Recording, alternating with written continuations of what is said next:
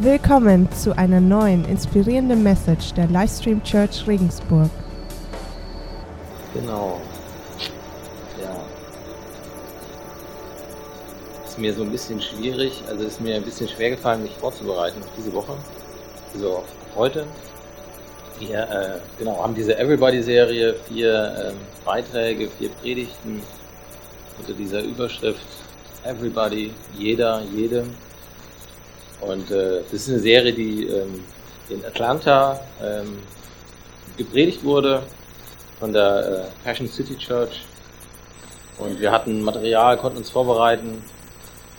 Und äh, ich hatte eine coole Predigt, muss ich sagen, zur Vorbereitung, an der ich mich orientieren konnte. Wirklich eine tolle Predigt.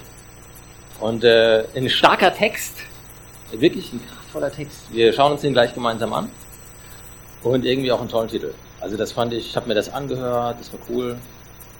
Und ich hatte irgendwie das Problem, dass da dieser kraftvolle Titel war. Dieser ansprechende, äh, also dieser kraftvolle Text, Entschuldigung, dieser ansprechende Titel. Aber ich habe das irgendwie nicht zusammengekriegt. Ich habe irgendwie, ich fand beides toll, Text und Titel, und irgendwie habe ich gedacht, das, also für mich, es kann sein, dass er mir scheitert, ja, aber ich kriege das nicht zusammen. Und ich wusste nicht, gehe ich jetzt mit dem Text oder gehe ich mit dem Titel. Und ich habe dann irgendwo bei Schmidtmühlen, ja, auf der Heimfahrt, habe ich gedacht, okay, ich gehe mit dem Text. Ne, ich mache es wie Luther, allein die Schrift, ne, also ich gehe mit dem Text. Aber ich hatte dann das Problem, okay, was machst du jetzt mit dem Titel?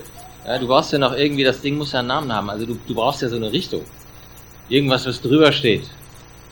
Und äh, das war, das war so eine Frage, ne? Was, ich hoffe, es lag jetzt nicht an mir, tut mir leid. Ähm, was, was ist jetzt, wie nenne ich das Ding? Ne? Und jetzt möchte ich mal ganz kurz fragen, wer von euch ist denn christlich sozialisiert worden? Wer ist denn in der Sonntagsschule gewesen? Zwischendurch. Also einfach mal die Hände hoch, ja? Toll, oder? Das sind gar nicht so viele. Das ist eigentlich total cool. Ja? Also, ich weiß nicht, ob du dich an deine Sonntagsschulzeit erinnerst, wenn du eine hattest. Und ich weiß nicht, wer von euch hat in der Sonntagsschule immer aufgepasst? Die ganze Zeit, konzentriert gefolgt. Ähm, ich weiß nicht, ob du dich erinnerst an deine Sonntagsschulzeit, wenn du eine hattest. Und du warst gerade im Gespräch und da lief halt auch so ein bisschen Sonntagsschule. Und dann wurdest du gefragt, ne? Stefan, hast du denn eine Antwort auf meine Frage? Und in dem Moment stellst du fest, ich habe gar keine Ahnung, was deine Frage war. Ja? Und äh, Jetzt möchte ich mal, möchte ich mal fragen, was ist denn in der Sonntagsschule überproportional häufig die richtige Antwort? Jesus. Ja, genau, oder so. Ja, mega. Stark, ne? Also ich habe das gerade gedacht, als wir, als wir gemeinsam gesungen haben, wen würden selbst die Steine ehren? Jesus. Ja. Also überproportional häufig, ganz oft in der Sonntagsschule die richtige Antwort, so einfach, Jesus. Und es ist auch im Leben häufig so. Es ist in real life auch ganz häufig die richtige Antwort. Jesus. Und das war für mich, das war für mich echt eine Hilfe, als ich da im Auto saß und gerade zu einer Tankstelle in Schmidmühlen vorbeigefahren bin und gedacht habe, Jesus ist für jeden. Und was mir wichtig ist zu betonen, jetzt haben wir alle unterschiedliche Hintergründe und vielleicht hast du so einen christlichen Hintergrund und du irgendwie Gemeinde ist, du bist in der Gemeinde aufgewachsen. Du wurdest in der Gemeinde gestillt. Ja? Ähm, und vielleicht bist du auch jemand, der, der noch nicht so häufig hier gewesen ist, wenn er sagt, okay, Gemeinde in der Hilze. Ja, was seid ihr eigentlich für ein Haufen hier? Und mir ist wichtig zu betonen, wenn wir heute diesen, wenn wir diese Überschrift haben, wenn wir diese Richtung haben, Jesus is for everybody. Jesus für jeden. Mir ist wichtig, das gilt, egal ob du jetzt christlich sozialisiert wurdest, ob für dich alles klar ist, ne, ob du das alles ganz genau einsortieren kannst, ob du weißt, was man so im Gottesdienst wann macht, wann man aufsteht, wann man die Hände hebt, wann man besser nichts sagt, wann man kurz einfach mal Preis den Herrn reinruft oder Halleluja. Egal, ob du das weißt oder ob du sagst, hey, ich muss das erstmal abchecken. Das ist für mich alles noch so ein bisschen neu und ich bin noch nicht ganz sicher, ob ich wiederkommen soll. Das gilt, soweit lehne ich mich jetzt einfach mal aus dem Fenster, das gilt egal wo du stehst. Jesus ist für jeden. Und Jesus ist auch für dich. Vielleicht zum Hintergrund, bevor wir uns diesen Text anschauen, ich sage gleich was dazu. Wir lesen ihn gleich gemeinsam, ich lese euch den vor. In dieser Serie, Everybody, da geht es immer wieder zurück zu einem Gedanken. Und zwar ist das so ein im Neuen Testament, also Bibel zwei Teile, erster Teil, zweiter Teil, Altes, Neues Testament. Im zweiten Teil geht es dann zunächst mal darum, was so passierte, als Jesus auf dieser Erde lebte. Ja, wir haben die Evangelien. Direkt danach geht es dann weiter. Jesus ist inzwischen nicht mehr da, der ist zurück. Der ist zurück zu seinem Vater gegangen. Und es geht weiter mit Berichten, was dann geschah. Ne, was also seine Freunde, nachdem Jesus sie zurückgelassen hatte, was die erlebt haben, was Gott mit denen gemacht hat. Und ähm, in dieser Apostelgeschichte findet sich ein Vers, der für Gemeinde so eine ganz definierende, zentrale Position hat. Das ist Apostelgeschichte 2, Vers 42. Einige von euch kennen diesen Vers vielleicht auswendig, haben den schon mal gelesen. Der kommt immer wieder, der kam auch in dieser Serie immer wieder, weil das tatsächlich so ein Schlüsselvers ist, der schildert, wie die Gemeinde aussah, unmittelbar nachdem Jesus seine Freunde, diese erste Gemeinde, zurückgelassen hatte. Und diesen Vers lese ich einmal. Ähm, das sind vier Dinge, die die Gemeinde kennzeichneten. Was das Leben der Christen prägte, waren erstens die Lehre, in der die Apostel sie unterwiesen. Zweitens ihr Zusammenhalt in gegenseitiger Liebe und Hilfsbereitschaft. Da musste ich an Stefan denken. Deswegen meine Nachricht. Da dachte ich, Mensch, was ist eigentlich mit deinem Holz? Ne? Also, dass man sich gegenseitig unterstützt. Ich habe es vercheckt. Ich muss mir die Lösung, die hole ich mir gleich. Also zweitens, ähm, ihr Zusammenhalt in gegenseitiger Liebe und Hilfsbereitschaft. Drittens, das Mahl des Herrn. Ne, dass sie sich gegenseitig immer wieder erinnert haben, hey, Jesus hat das was gekostet, dass wir hier zusammenkommen. Jesus hat sein Leben gegeben. Und viertens das Gebet. Das waren vier ganz zentrale Elemente dieser ersten Gemeinde, dieser ersten Kirche. Das kennzeichnete diese Gemeinde. Das ist der Hintergrund gleich auch für diesen Text. Jetzt hat Gemeinde, hat Kirche im Allgemeinen heute häufig kein so positives Image mehr. Und das vollkommen zu Recht. Ähm, aber diese Gemeinde, wie wir sie hier finden, wie sie hier geschildert wird, das, das ist ein, ein krasser Ort gewesen. Das ist eine, eine kraftvolle ähm, ja, das ist was, da, davon ging Kraft aus.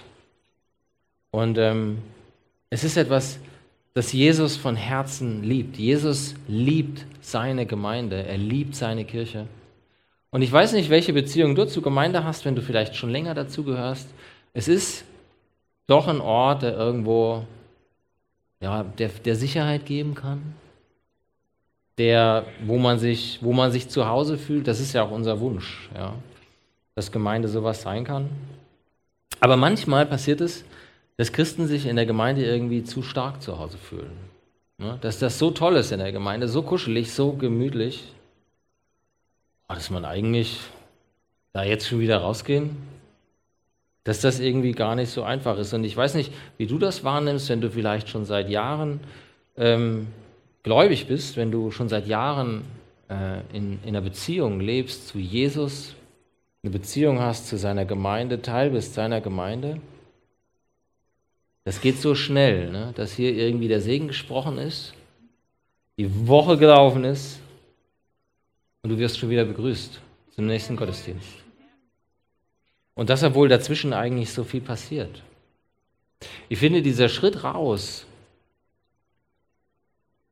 das Gespräch zu suchen mit meinen Mitstudenten. Ja, ich meine jetzt nicht zwanghaft, aber hey, es, es ergeben sich Gelegenheiten. Oder das Gespräch mit meinen Nachbarn. Und meinen Glauben ganz natürlich, unverkrampft, ja, ähm, ganz natürlich, hey, damit reinzunehmen. Das ist, das ist schwierig. Also, wir organisieren Glauben so gern, ne? Also wir organisieren irgendwelche Treffen. Wir organisieren Outreaches. Wir, das ist alles so organisiert, ne? unser Glaube. Und du weißt genau, jetzt Donnerstag 14 Uhr, toll, dass ihr das macht, also wirklich cool, dass ihr das macht. Ja? Du weißt genau, okay, Donnerstag 14 Uhr geht es da weiter. Oder halt im Juni, ne, vom 8 bis 10. Das ist alles so organisiert, das ist alles super, das kannst du dir gleich in deinem Terminkalender, ja, das ist alles so schön organisiert.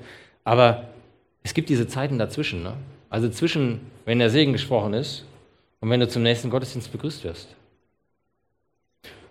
Und ähm, es ist Realität, dass es ein Leben außerhalb der Gemeinde gibt. Und dass du da, dass du da anderen Menschen begegnest. Und das ist deshalb so wichtig, weil Jesus für jeden ist. Jesus liebt seine Gemeinde. Jesus liebt, Jesus liebt es, heute Morgen hier zu sein. Hey, und er hat versprochen, dass er da ist. Aber Jesus liebt auch die Menschen, die gerade nicht hier sind. Jesus ist für jeden. Und das, was passiert, wenn Christen rausgehen, und ich meine jetzt ganz unorganisiert, ja, hier geht es gar nicht um einen Outreach oder so, das, was passiert, wenn Christen rausgeht, das möchte ich euch jetzt vorlesen. Apostelgeschichte 3, die Verse 1 bis 10. Kurz nach dieser Geschichte mit Apostelgeschichte 2, 42, ne, wie toll die Gemeinde ist, was da alles passiert. Ne. Eines Tages geschah Folgendes. Gegen 3 Uhr, zur Zeit des Nachmittagsgebets, gingen Petrus und Johannes zum Tempel hinauf.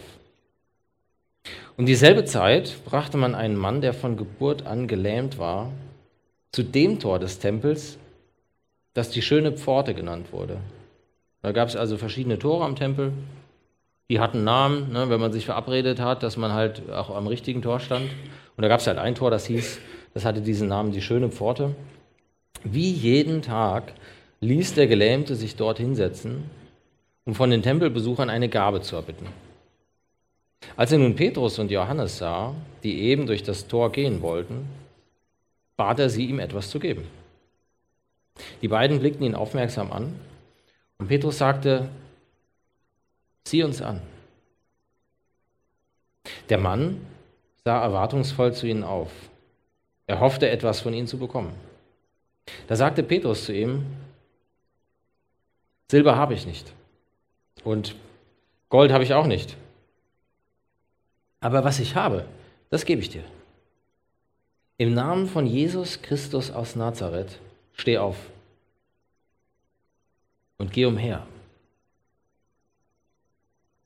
Ich schreck. Also ich denke immer, das ist ja ganz verrückt, ne? diese Geschichten, ich lese sofort weiter, das ist ja ganz verrückt. Ne? Also wir akzeptieren das, dass sie damals mit Wundern und so, ne? das war ja damals anders. Die Leute damals waren ja auch alle viel einfacher gestrickt als wir heute. Ne? Die waren ja viel blöder. Ja, also, meint man, ne? Ich weiß nicht, wir, häufig machen wir das so morgens ne, im Gottesdienst, dass wir kurz mal sagen, schau dich mal um, hey, begrüß deinen Nachbarn und so. Ich weiß nicht, ob du dich heute Morgen schon mal umgeschaut hast. Links und rechts. Glaubst du wirklich, die Leute damals waren blöder? Glaubst du das wirklich? Ja? Entschuldigung. Ne? Das lässt sich sogar biblisch begründen, ne? dass jetzt nicht die Creme in der, in der Gemeinde ist. Ist ja egal. Also toll, dass ihr da seid. Danke. Ne? Nee, aber glaub, glaubst du wirklich, die Leute damals waren blöder? Denen kommt man irgendwas als Wunder verkaufen, was kein Wunder war? Glaubst du das echt? Ich glaube das nicht. Glaube ich nicht. Egal. Also ich finde das ziemlich krass, was er hier gemacht hat. Mit diesen Worten fasste er ihn bei der rechten Hand und half ihm, sich aufzurichten. Im selben Augenblick kam Kraft in die Füße des Gelähmten. Seine Gelenke wurden fest. Er sprang auf und tatsächlich, seine Beine trugen ihn. Er konnte gehen. Der Mann folgte Petrus und Johannes in den inneren Tempelvorhof und immerfort lief er hin und her, hüpfte vor Freude und pries Gott. Die ganze Menschenmenge, die sich dort aufhielt, wurde auf ihn aufmerksam. Und als die Leute begriffen, dass der, der da hin und her sprang und Gott lobte, niemand anders war als der Bettler, der sonst immer an der schönen Pforte des Tempels gesessen hatte, waren sie außer sich vor Staunen über das, was mit ihm geschehen war. Ich finde es total reizvoll, diese Geschichte zu lesen, weil das ist etwas, das ist außerhalb dieser organisierten Termine, die man als Christ so hat. Ne? Also Petrus und Johannes, die waren gerade, keine Ahnung, die kamen von irgendeinem Gebetstreffen, Vielleicht waren die auch noch einkaufen gewesen. Ich weiß nicht, was sie gemacht haben. Die, die, es, es war gerade kein Termin. Sie waren auf dem Weg zum nächsten Termin. Okay. Die Gemeinde hat sich damals nicht nur in den Häusern getroffen, ne? also so Kleingruppen, wie wir die hier haben, Connect Groups, sondern die Gemeinde hat sich damals, die hatten halt nicht so große Häuser. Ja, und da war jetzt auch nicht in jeder WG so viel Platz, dass man sagt, ja klar, kein Thema, 3000 Leute, wir treffen uns bei mir, ja, jeder bringt was zu essen mit, sondern das war schwierig, einen Ort zu finden. Und die haben sich im Tempel getroffen. Da war viel Platz. Ja, da hat es nicht reingeregnet, in den Vorhof schon, okay. Aber also da konnte man sich treffen. Da hat es ja nicht so häufig geregnet, ich weiß nicht. Ab und zu. Ja. Ähm, aber da konnte man sich treffen. Und da haben die sich getroffen und haben gebetet. Das war jetzt auch nicht so, so komisch, ne? weil ich meine, Jesus selber ist ja auch häufig genug im Tempel gewesen. Er hat gesagt, hey, hier wohnt mein Vater. Ja, das ist das, das Haus meines Vaters. Ja? Und die haben sich da getroffen. Die waren jetzt gerade auf dem Weg dahin. Aber das, was jetzt geschieht, das war nicht organisiert, das war nicht geplant. Das passiert einfach so. Das war, das war nach dem Segen. Und vor dem, hey, schön, dass ihr da seid. Bist du zum ersten Mal da? Ja? Das passierte dazwischen. So viel dieser Teil aus, aus der Perspektive von Petrus und Johannes. Und wenn wir jetzt mal die Perspektive wechseln, dann ist da dieser Mann am Tor, der wie jeden Tag an diesem Tor wartete, der das Ganze, der das mitbekam, da gingen ständig Leute rein und raus, jeden Tag am Tor und der einfach darum bat, dass man ihm halt ein paar Euro gibt. Ja, dass er halt was zu essen kaufen kann, dass er zwischendurch mal andere Klamotten kaufen kann, dass er seine Miete zahlen kann und so weiter. Wie jeden Tag. Und der hatte jetzt keine großen Erwartungen. Ja, der hat nicht mal, der hat nicht mal aufgeschaut. Ja, also er hat einfach die Hand hingehalten und gesagt, hey Leute, bitte. Ihr seht meine Situation, bitte, gib mir doch was. Ja. Der hatte keine großen Erwartungen. Als diese zwei da vorbeikamen, die aussahen wie alle anderen auch. Und dann kommt es zu diesem Blickkontakt. Ne? dass, äh, dass Petrus sagt, hey, schau uns an. Und zu etwas, das vollkommen unerwartet war. Ich bin mir gar nicht sicher, ob das nur für diesen Mann unerwartet kam oder ob das nicht auch für Petrus total unerwartet kam. Ich, ich weiß das nicht. Ich meine, vielleicht ist das auch anders gewesen. Ne? Vielleicht hat Petrus das auch geträumt. Das kann ja sein, dass er das geträumt hat in dieser Nacht. Hey, heute, wenn du durch diese Pforte gehst, Ich möchte, dass du bereit bist. Kann sein, keine Ahnung. Ich, ich tendiere eher zu dieser dramatischeren Variante. Ne? Also ich denke mir eher, nee, nein, er hat nichts geträumt. Ja, die waren gerade im Gespräch und vielleicht ging es um irgendwelche theologischen Fragen, keine Ahnung. Ja, vielleicht ging es auch einfach darum, wer anschließend kocht, ja, oder wo sie sich zum Essen einladen, keine Ahnung. Vielleicht war das doch einfach sowas. Das ist mir, das finde ich so ein bisschen sympathischer. Und plötzlich, plötzlich, ja, passiert was. Petrus ist Geistes gegenwärtig. Ja? Er ist sich der Gegenwart des Geistes. Lass uns mal ganz kurz den Genitiv feiern. Ja? Er ist sich der Gegenwart des Geistes bewusst. Er ist Geistes gegenwärtig. Petrus spürt, dass der Geist Gottes da ist. Sie sind, sie, sie sind noch gar nicht reingegangen in diesen Tempel. Sie sind noch nicht begrüßt worden, aber er ist sich, er ist sich bewusst, hier ist plötzlich der Geist Gottes gegenwärtig. Hier soll jetzt was passieren. Und er sagt plötzlich, wir kennen das ja von Petrus, ne? also wenn du bisschen in deiner Bibel liest, er sagt plötzlich was total Komisches. Ja, so vollkommen, äh, plötzlich, keiner war darauf vorbereitet. Petrus am allerwenigsten. Und er sagt zu diesem Mann,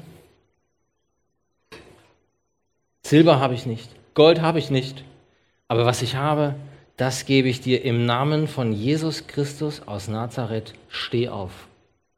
Geh umher.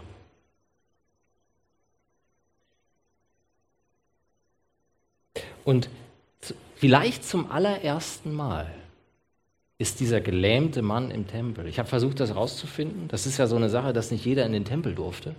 Ja, dass zum Beispiel auch es gab ja diese, es gab die Priester und die Leviten und da durfte auch nicht jeder aktiv am Gottesdienst teilnehmen. Ne? Da gab es bestimmte Kriterien. Und wenn du krank warst, dann war das eher schwierig. Ich weiß jetzt nicht genau, wie das war, ob dieser gelähmte Mann auch einfach so ungehinderten Zugang hatte zum Tempel. Ja? Ähm, aber es kann sein, es kann gut sein, dass der zum ersten Mal das Innere des Tempels betrat, dass das für den eine vollkommen neue Welt war.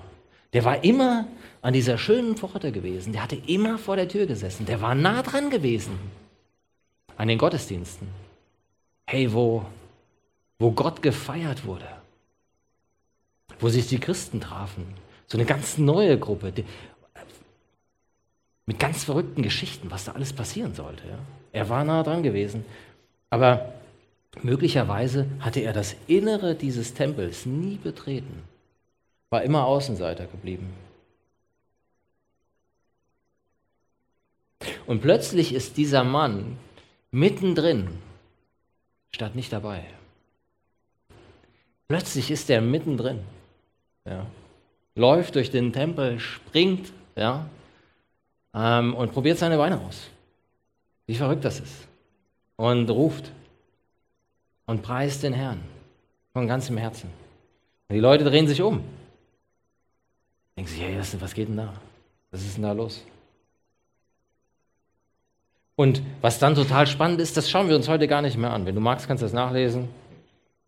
Was dann total spannend ist, Petrus nutzt diese Gelegenheit, um dann wieder über Jesus zu sprechen. Dieses Wunder, das da geschieht, ist eine Steilvorlage für ihn und er spricht wieder über Jesus. Und ähm, ich finde es total cool, dass er wirklich, also Petrus spricht von diesem Wunder gar nicht groß, ne? Und von dem, was er da gerade so ne, performt hat, zusammen mit Johannes, ne? ähm, sondern er ist direkt bei Jesus. Und er sagt, hey Leute, wisst ihr was, wisst ihr, wer das getan hat? Das hat der getan, den ihr sterben sehen wolltet. Der hat das getan. Dieses Wunder hat Jesus getan. Und Petrus, und das ist dann Schluss seiner Predigt, sie werden dann irgendwann unterbrochen. Das ist der Schluss seiner Predigt, Kapitel 3, Vers 26, da sagt er dann, hey, Jesus möchte euch segnen und jeder von euch. Jesus ist für jeden. Und jeder von euch, der sich von seinen verkehrten Wegen abwendet, wird seinen Segen erfahren. Ich möchte vor dem Hintergrund dieser Geschichte möchte ich drei Gedanken mit euch teilen. Keine Riesengeschichte und du musst dir nicht alle drei merken. Also ich würde mir keine drei merken wahrscheinlich. Ähm, nimm, dir, nimm dir einen mit. Ja? Und die anderen zwei kannst du dich woanders mitnehmen. Nimm dir einen Gedanken mit. Der erste Gedanke, den ich total spannend finde und der mir auch erst kam, als ich das jetzt vorbereitet habe, den habe ich vorher noch nie gehabt. Jesus will dich gebrauchen. Ich weiß nicht, also wenn ihr die Details kennt, ne? Wir lesen, dass dieser Mann mehr als 40 Jahre alt war. Das kommt ein bisschen später. Und wir lesen auch, dass der jeden Tag, wie jeden Tag, dass der jeden Tag da war. Ne? Und das seit einer ganzen Weile. Ganz schön lang. Wir wissen auch, dass Jesus jetzt noch nicht so lang wieder weg war. Ne? Also das ist noch nicht so lang her gewesen. Und wenn du ein bisschen informiert bist oder dich informieren möchtest, dann stellst du fest, Jesus war regelmäßig im Tempel gewesen. Ne? Der war immer wieder mal da gewesen. Und Jesus hat auch ziemlich krasse Sachen gemacht. Ne? Der hat Leute geheilt. Da konnten, da konnten Leute plötzlich wieder gehen oder sehen oder atmen. Die waren plötzlich wieder lebendig. Also verrückte Sachen. Jesus hat Wunder getan. Jesus hat Menschen geheilt. Glaubst du, dass Jesus und dieser Mann, dass die sich noch nie begegnet waren? Ich glaube das nicht. Ich bin mir ziemlich sicher, dass Jesus da vorbeigegangen ist. Ich finde das ein interessanter Gedanke. Ich glaube nicht, dass der jedes Mal auf dem Klo war, wenn Jesus da vorbeigeht. Glaube ich nicht. Ich bin mir ziemlich sicher, Jesus ist diesem Mann begegnet. Und ich finde, es ist eine spannende Frage, darüber nachzudenken, hey, wieso hat Jesus denn nicht eigentlich? Ich meine, Jesus hat doch auch nach den anderen geschaut. Jetzt war der immer noch da. Hat Jesus den vergessen? Nee, Jesus hat den da gelassen.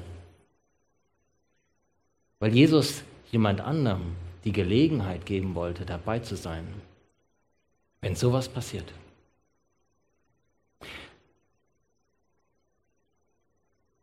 Ich weiß nicht, wenn es gut werden soll, ne? lass das mal den Papa machen. Ne? Dann macht der Papa das selber. Ne? Also dein Sohn, der darf zwar mal den Schraubenschlüssel halten und so, aber wenn, ne, dann lass das mal den Papa machen. Ne? Das macht der Papa selber. Ja.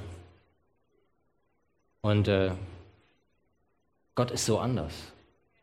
Jesus ist so anders. Jesus hat den, hey, den hat er einfach sitzen lassen. Den hat er warten lassen.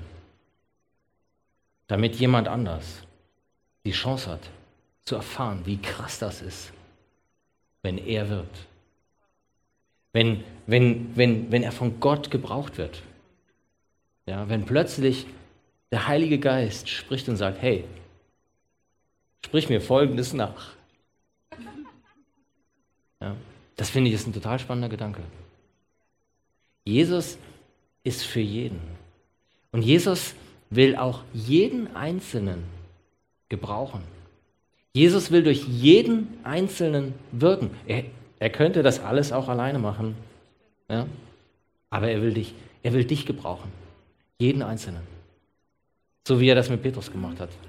Hätte er selber machen können. Der zweite Gedanke, den ich total spannend finde, diese Geistesgegenwart von Petrus. Dass Petrus in diesem Moment gespürt hat, hier soll jetzt irgendwas passieren. Dass er sich der Gegenwart des Geistes bewusst war. Und das zwischen zwei Terminen, ne, zwischen der letzten Gebetsversammlung und dem nächsten Treffen im Tempel.